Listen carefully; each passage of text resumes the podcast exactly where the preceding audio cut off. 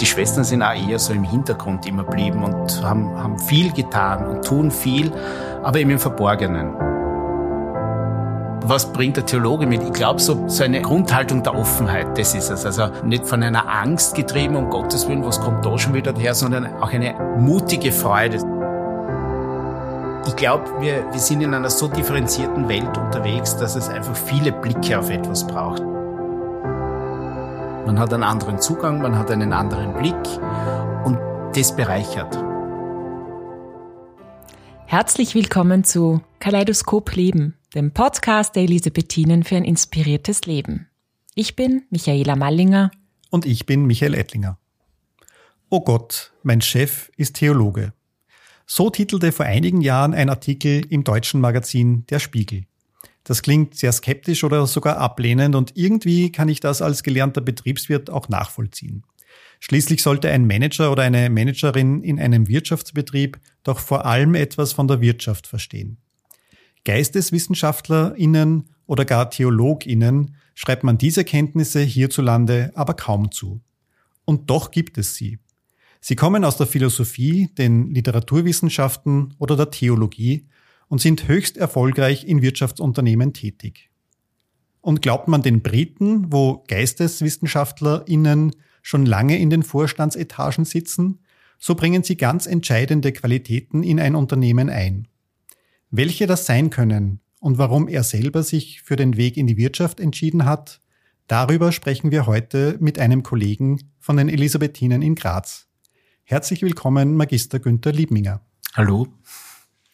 Eigentlich wollte Günther Liebminger Priester werden. Schon als kleiner Bub war er von diesem Beruf fasziniert und er verfolgte sein Ziel bis ins Grazer Priesterseminar. Zwischendurch machte er auf Drängen seiner Eltern einen Abstecher in die Wirtschaft und absolvierte die Handelsakademie in Judenburg. Sein Plan, Priester zu werden, blieb. Während der Zeit im Priesterseminar kam es dann aber doch anders. Er blieb zwar dem Theologiestudium und der katholischen Kirche treu, wurde aber nicht Priester, sondern landete in der Öffentlichkeitsarbeit der Diözese Graz-Seckau. Dort lernte er 2007 im Rahmen eines Buchprojekts auch die Grazer Elisabethinen kennen, die ihn als Powerfrauen faszinierten.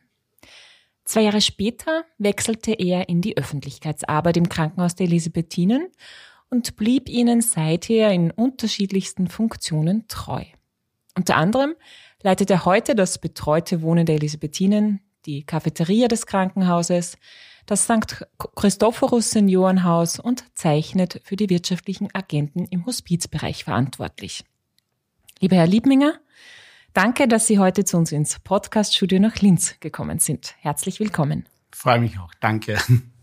Ja, lieber Günther, wir haben gerade in deiner Vorstellung gehört, dass du lange den Plan verfolgt hast, Priester zu werden. Im Priesterseminar warst du schon und dann äh, hast du dich doch dagegen entschieden, hast das Priestertum an den Nagel gehängt, noch bevor du es wirklich ausprobiert hast. Warum war das so? Jetzt kommt schon die Theologenantwort, das Priestertum an den Nagel hängen stimmt nicht hundertprozentig, weil es gilt ja für alle Getauften, dass wir alle zu einem Priestertum berufen sind. Aber dieses Weihepriestertum habe ich tatsächlich, um dein Wort aufzugreifen, an den Nagel gehängt, ähm, weil ich einfach nach den zwei Jahren im Priesterseminar oder in den zwei Jahren gemerkt habe, ähm, Berufung ist bei mir etwas anderes. Also nicht die Berufung zum Priestertum, aber doch ähm, nachfolgend in irgendeiner Weise ähm, Christus nachzufolgen, in der Kirche tätig zu sein. Wo mich das dann hinführen würde, habe ich dort noch nicht gewusst. In Ihrer Vorstellung habe ich ja eine Sache nicht erwähnt, die Sie über längere Zeit gemacht haben und die Sie in unserem Vorgespräch als persönlich auch sehr bereichernd beschrieben haben. Sie waren Zeremoniär von Bischof Johann Weber. Also erstens, was ist ein Zeremoniär? Was kann man sich darunter vorstellen? Und was haben Sie denn als Zeremoniär so gemacht? Und vor allem, warum war das für Sie so eine wertvolle Erfahrung? Ja, ich habe mir eigentlich auch gefragt, wie Sie gefragt haben, äh, kannst du Domzeremoniär und Bischofszeremoniär werden? Habe ich mir auch gefragt, was ist denn das eigentlich? Das war im Priesterseminar und da gibt es eine kleine Randnotiz dazu. Man musste sich im Priesterseminar entscheiden, entweder Domassistenz, das sind so die Ministranten im Dom, oder Domscholar. Die Domscholar, das waren die Sänger im Dom und ich konnte nicht und kann noch immer nicht singen. Und da war der Weg für mich klar und ministriert habe ich immer gern und so hat es begonnen. Und mein Vorgänger hat dann einmal, ich sehe das Bild noch vor mir in der Sakristei, dem Bischof Weber gesagt, dass er eben aufhört als Zeremoniär, weil er mit dem Studium fertig ist. Und ja, wer der Nachfolger wird. Und da hat er so in meine Richtung gedeutet. Und dann hat der Bischof Weber so in meine Richtung geschaut. Und das kann man jetzt in einem Podcast schwer äh, darstellen, aber er hat dann in einem sehr herzlichen, aber auch unglaublich direkten Blick mich angeschaut und genickt und damit war das erledigt. Dann bin ich sein Zeremoniär gewesen, im, primär im Dom in Graz. Das heißt, man war dann zuständig für die Planung und, und Feier der großen Gottesdienste. Das ist Ostern, Weihnachten oder wenn Weihe-Gottesdienste waren. Das heißt, ich habe viele Priesterweihen, na eigentlich drei Priesterweihen mitgeplant und vorbereitet. Und äh, man ist dann aber im Gottesdienst, und das ist das, was mir an der Rolle so gut gefallen hat, immer im Hintergrund. Da gibt's einen anderen, der vorn steht und tut und man ist im Hintergrund und begleitet den oder gibt ihm Hinweise. Manche Menschen haben vielleicht jetzt beim Papstbegräbnis gesehen, da gibt's einen Menschen, der geht da zum Papst so wie und sagt ihm etwas ins Ohr oder gibt ihm etwas hin. Das ist Aufgabe eines Zeremoniers.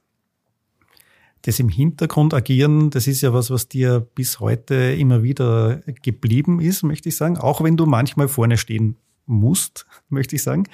Ähm, also du hast ja bei den Elisabethinen ganz, ganz viele verschiedene Funktionen und eine der Funktionen ist auch äh, irgendwie das Ganze mitzugestalten, aber meistens aus dem Hintergrund. Ist das nicht manchmal auch belastend, wenn man nicht vorne stehen darf? Also für mich ist es befreiend. Ich, ich, wer mich kennt, weiß, ich bin nicht so ein, ein Rampenlichtmensch. Also ich, ich, ich moderiere schon auch Dinge und stelle mich dann hin und dann mache ich das. Aber ich, bin gern eher im Hintergrund, plane, bereite vor, äh, äh, hilft denen, die dort vorne stehen müssen, das gut zu machen. Und das ist durchaus auch erfüllend. toller Job, finde ich. Und dann sind Sie ja bei den Elisabethinen gelandet. Und das war ja auch irgendwie so nicht ganz so geplant, oder? Nein, das war 2009, 1. April 2009. Äh, dass ich bei den Elisabethinern angefangen habe. Und der Ursprung war, Sie haben es eh schon erwähnt, dieses Buchprojekt. Ich habe die Elisabethiner davor nur gekannt vom Erzählen. Da gibt es ein Krankenhaus auf der anderen Seite der Mur. Auf der anderen Seite der Mur muss man verstehen, das Priesterseminar war in der Altstadt und das Krankenhaus der Elisabethiner ist halt auf der anderen Seite der Mur. Mehr habe ich nicht gewusst.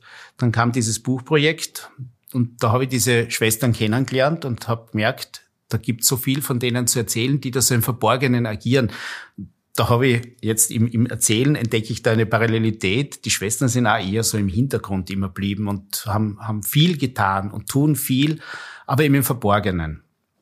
Und äh, es gab schon eine Öffentlichkeitsarbeit dort, die hat dann sich verändert und dann standen die vor der Frage, ja, wer kann denn das für uns jetzt machen? Äh, können, Frage war, können Sie uns helfen, jemanden zu finden?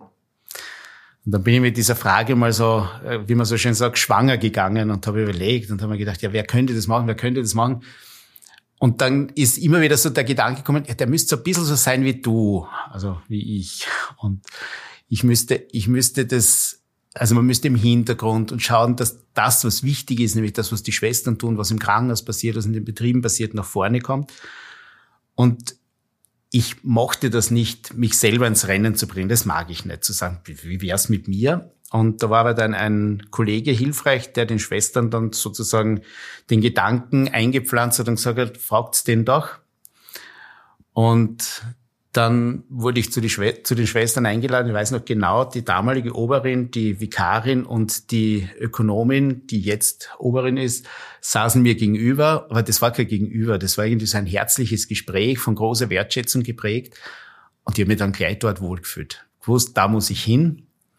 Dann habe ich bei meinem alten Arbeitgeber gesagt, ich will zu der Elisabethinern. Dann waren sie mal schockiert. Äh, Kollegen haben glaubt, das ist ein Aprilscherz, wie ich gesagt habe. Ich gehe am 1. April zu den Elisabethinern, aber Aprilscherz ist wahr geworden und jetzt bin ich doch schon, ja, 2009 doch einige Zeit bei den Elisabethinern. Und in vielfältigsten Funktionen und auch äh, ja, begonnen hat's mit der Öffentlichkeitsarbeit. Das war für mich relativ klar. Ich wollte schon nachdem ich ja das im Studium mich neu orientieren musste, weil Priester werden doch nicht, äh, habe ich dann gemerkt, so Kommunikation, Öffentlichkeitsarbeit, Medien, das sind Themen, die, die mich interessieren und wo man auch äh, was Gescheites tun kann, wo man auch als Theologe was Gescheites tun kann. Und habe mich dort hinein vertieft in das, den Bereich PR, Öffentlichkeitsarbeit und äh, habe dann einfach gemerkt, das passt für mich. Und dann bei den Elisabethinern hat es dann einen Chefwechsel gegeben. Mein jetziger Chef als Geschäftsführer gekommen. Und der hat mich auch wiederum von der Diözese her gekannt und war der Meinung, ja, den kann man was anderes auch noch geben. Und so ist mein erstes Projekt dann dazugekommen zur Öffentlichkeitsarbeit. Das war der Aufbau unseres betreuten Wohnens. Das habe ich mit dem Satz meines Chefs übernommen, so im, ein Ball im Fliegen übernehmen. Das ist Dauerzustand bei mir. Hat er mir zwei Ordner gegeben und gesagt, äh, ja, wir machen jetzt ein betreutes Wohnen und du weißt schon, am 1. Jänner 2013 muss das alles fertig sein, weil da wollen wir, dass die Bewohner einziehen können. So. Noch nie etwas mit Bauern, noch nie etwas mit, mit alten Menschen. Ich habe, außer dass meine Großeltern alt sind, gewesen sind damals, nichts zu tun gehabt. Das war völliges Neuland, aber das war spannend. Und habe dann dort gehen gelernt, auch im sagen wir mal, in, in, in Terrain, wo es noch keine Wege gibt, einmal zu schauen, na, wo gehen wir da? Und so hat sich das entwickelt. Und offensichtlich äh, habe ich das gut genug gemacht, dass ich so mehrere dann sehr wirtschaftsnahe Projekte, Hospiz, äh, die, die wirtschaftliche Entwicklung der Hospize bekommen habe. Und zuletzt jetzt das größere Projekt St. Christophorus Seniorenhaus, das wir jetzt in eine neue Konzeption führen. Also braucht es eher einen Theologen mit ganz viel Gottvertrauen, wenn solche Projekte so in der Luft daherfliegen? Ich hoffe wohl, dass alle Katholiken Gott vertrauen haben. Da muss man nicht erst Theologie studieren dafür, aber ähm, was bringt der Theologe mit? Ich glaube, so, so eine, eine Grundhaltung der Offenheit, das ist es. Also nicht, nicht, nicht äh, von einer Angst getrieben, um Gottes Willen, was kommt da schon wieder her, sondern auch eine, eine mutige Freude, sage ich jetzt mal, nach vorne zu gehen und zu sagen, ja, neu, gut, interessant, fangen wir an. Also ja. Wir haben Sie in deiner Vorstellung schon gehört, dass du es, äh, bevor du Theologie studiert hast, einen kurzen Abstecher in die Wirtschaft schon gemacht hast, äh, also mit der Handelsakademie. Ähm, bringt das was? Also bringt dir das was, äh, was das wirtschaftliche Verständnis betrifft? Oder kannst du das, was du dort in der Handelsakademie gelernt hast, auch heute noch verwenden?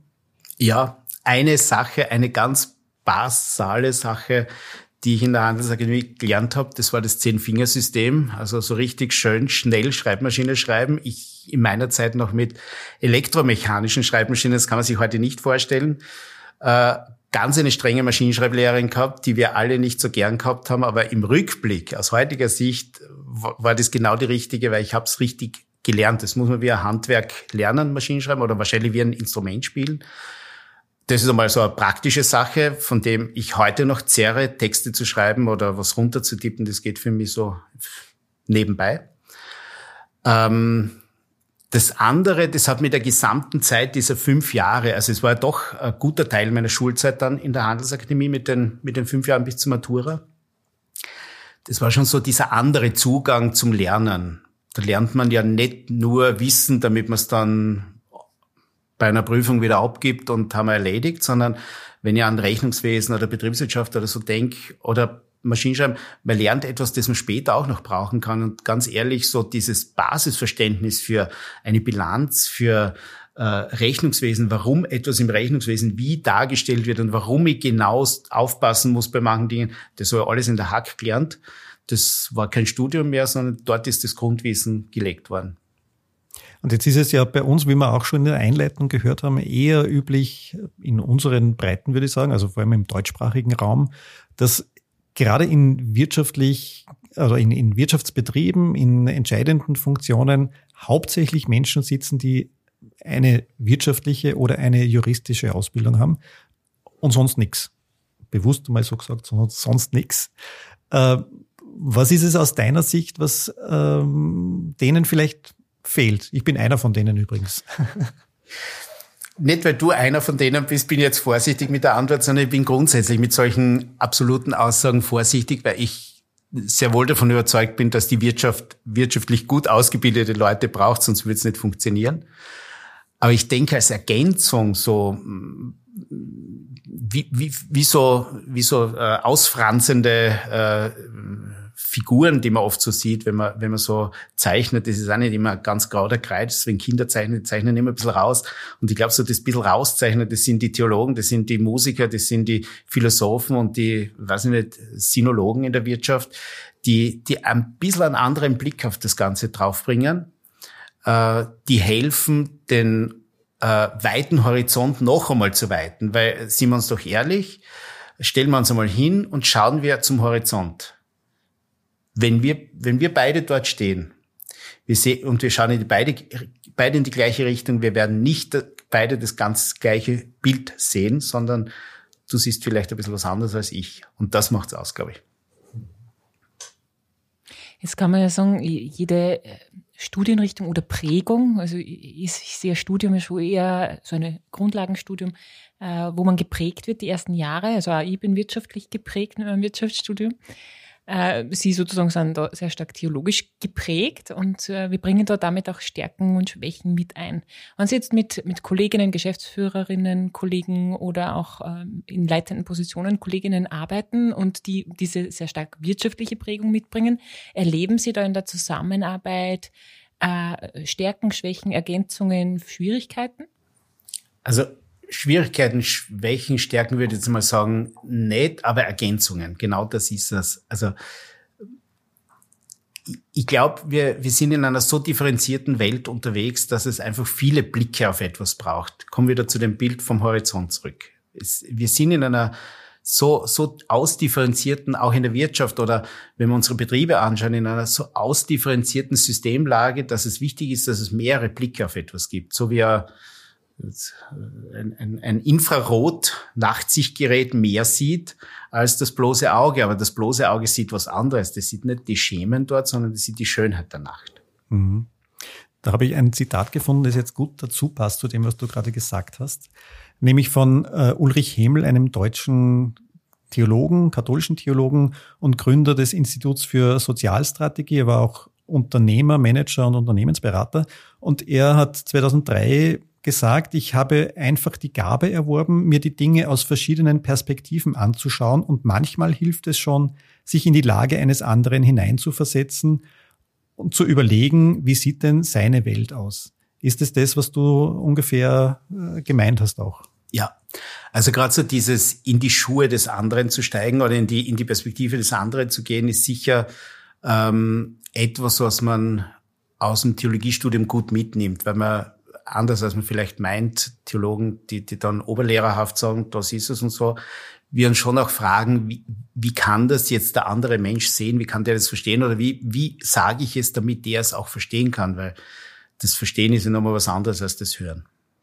Und ohne jetzt Werbung fürs Theologiestudium machen zu wollen, aber du hast uns im Vorgespräch ja erzählt, dass das Theologiestudium ein sehr vielfältiges ist und nicht so ähm, sage ich mal bewusst stur in ein, nur in eine Richtung geht. Was macht denn das Theologiestudium aus deiner Sicht aus? Also ich muss jetzt sagen, mein Theologiestudium ist gute 20 Jahre her, jetzt weiß man, wie alt ich bin.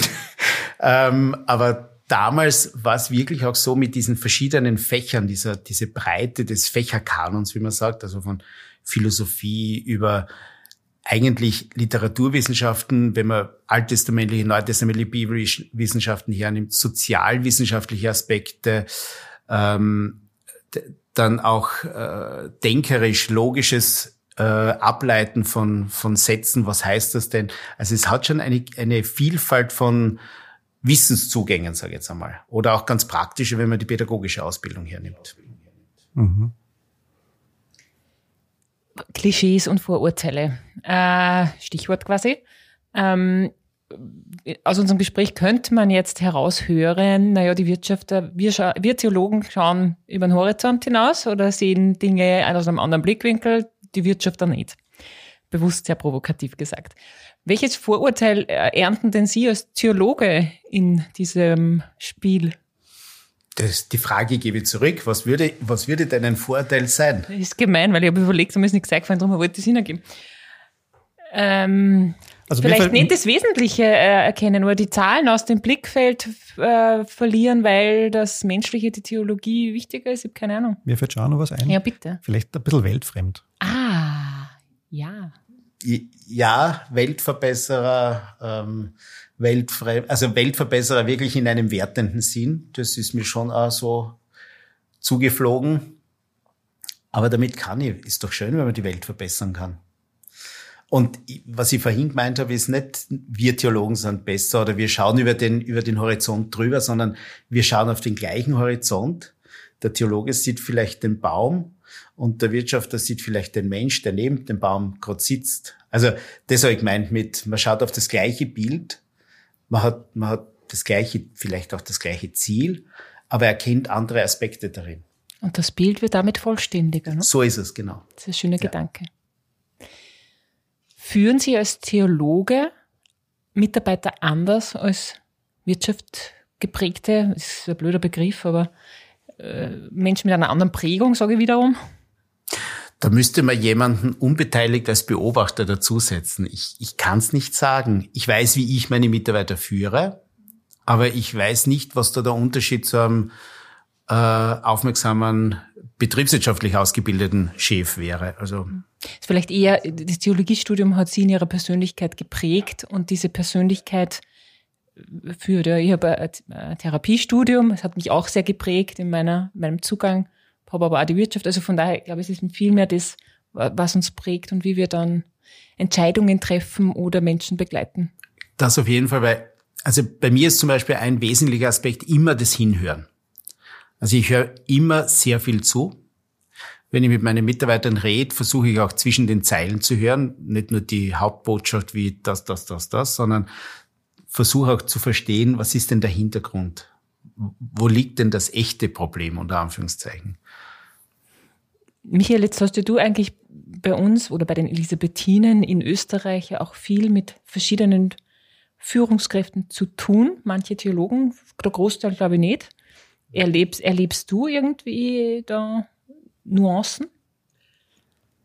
Also ich würde es auch weniger ähm, an der Ausbildung festmachen, sondern eher, glaube ich, dass das die Ausbildung natürlich ein Aspekt ist, der die Persönlichkeit prägt und ähm, wir haben einfach verschiedene Persönlichkeiten und die prägen auch den, den unterschiedlichen Führungsstil wahrscheinlich jeder Person. Wobei ich schon annehme, dass man sich bewusst auch für ein Studium natürlich entscheidet. Also vielleicht hat man vorher schon was mitbekommen oder äh, äh, sich selber genommen, was einen dann auch dazu bringt, ein Wirtschaftsstudium zu machen oder vielleicht ein Theologiestudium zu machen.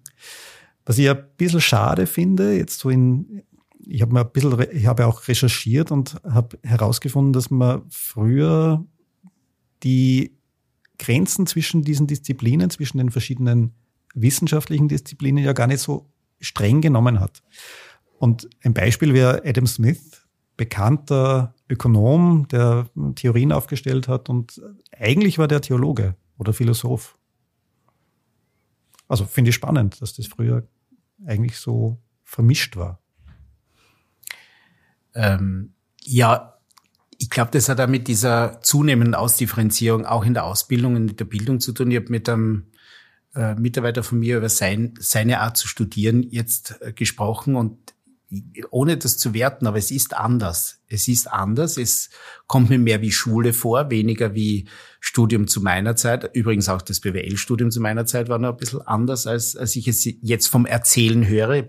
Ich Wert drauf vom Erzählen höre. Äh, man wurde eher herausgefordert, Fragen nachzugehen, noch mehr Fragen zu stellen und mit der Antwort, die da vordergründig da ist, sich nicht zuerst zufrieden zu geben. Also nicht mit der erstbesten Antwort. Und das lernt man vielleicht in der Theologie sogar noch ein bisschen mehr als im Wirtschaftsstudium.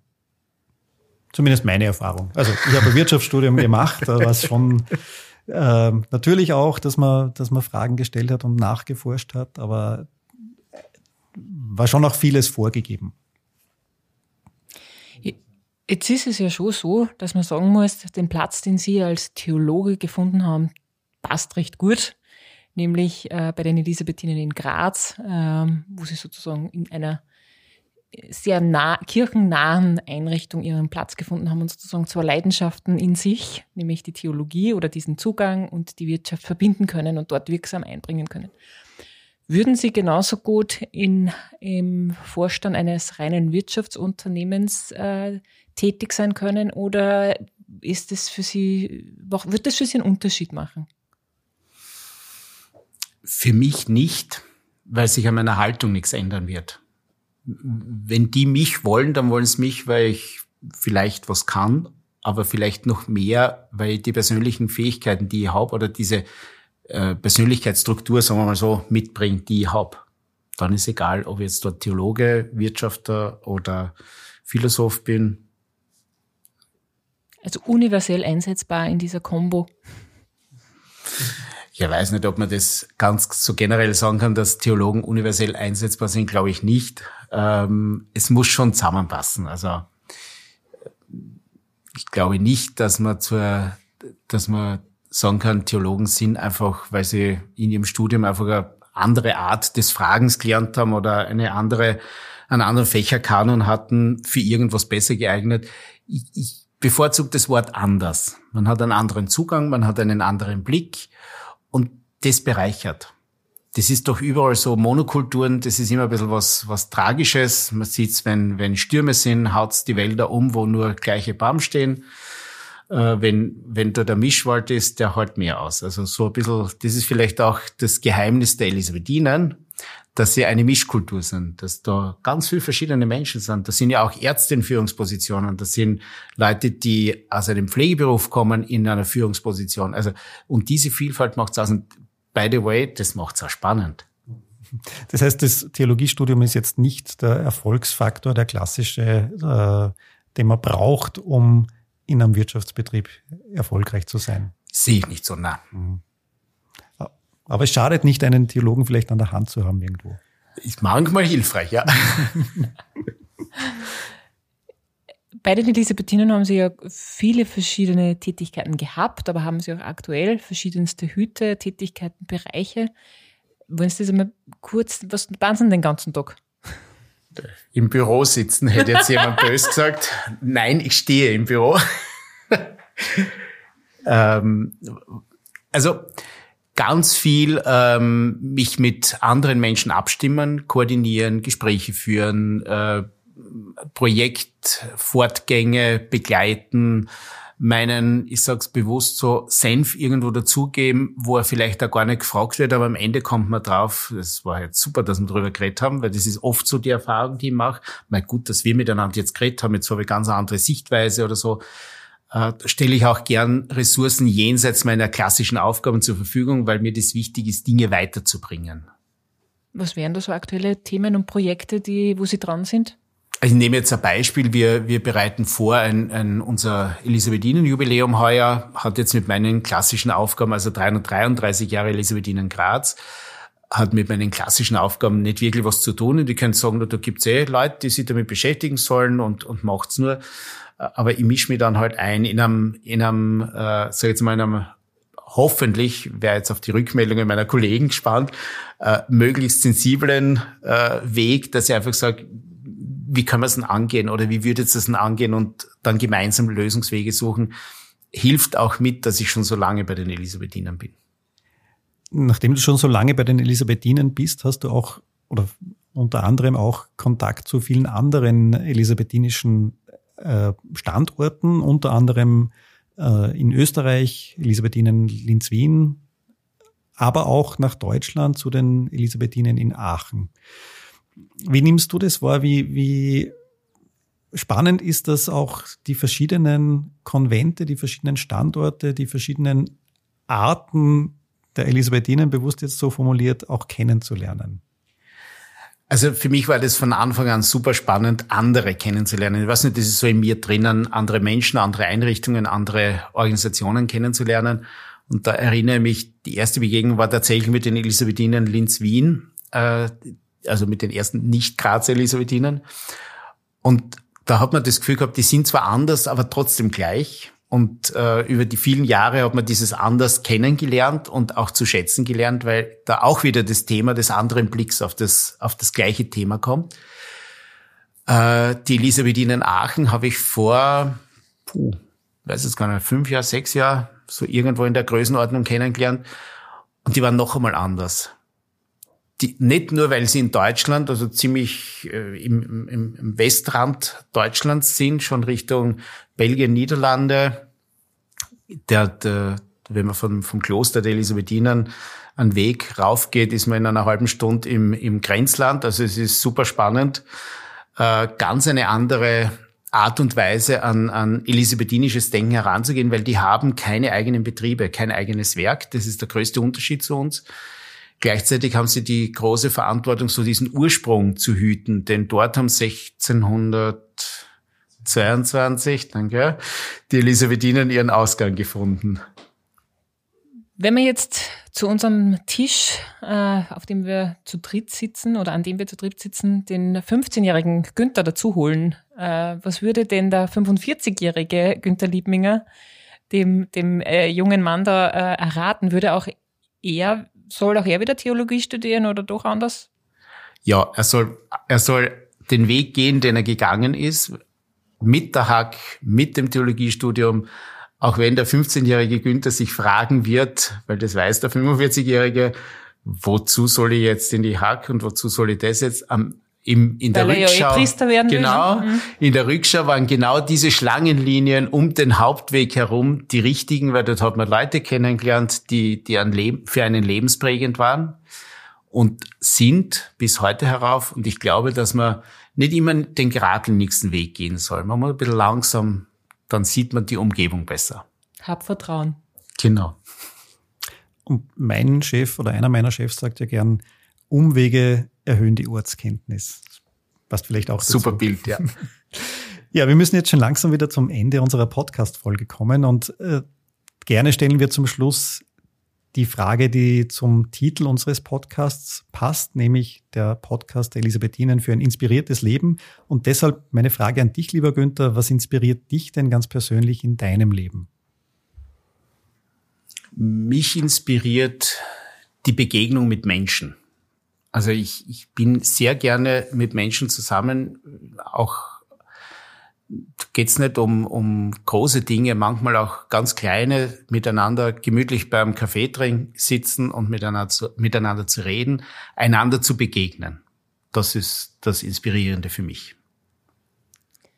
Vielen Dank für unsere Begegnung heute, für Ihr Dasein, für Ihr Kommen aus Graz zu uns. Liebe Zuhörerinnen, liebe Zuhörer, auch Ihnen ein Danke, danke fürs Dabeisein und Zuhören.